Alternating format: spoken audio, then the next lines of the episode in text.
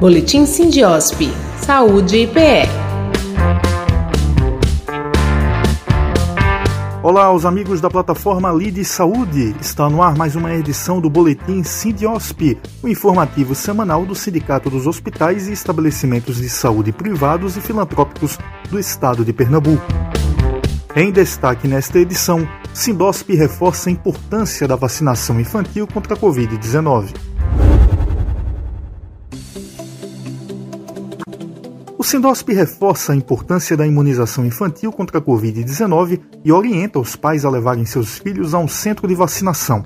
Além de ser segura, a vacinação de crianças vai reduzir formas graves e óbitos pela Covid-19 nessa faixa etária, além de colaborar potencialmente na redução das transmissões. Dessa forma, a imunização infantil tem um efeito de proteção em toda a população.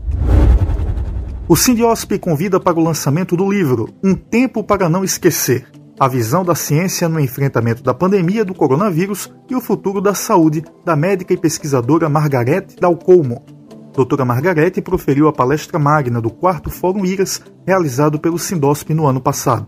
O lançamento será na próxima quinta-feira, dia 17, às 5 da tarde, na Livraria Jaqueira do Recife Antigo.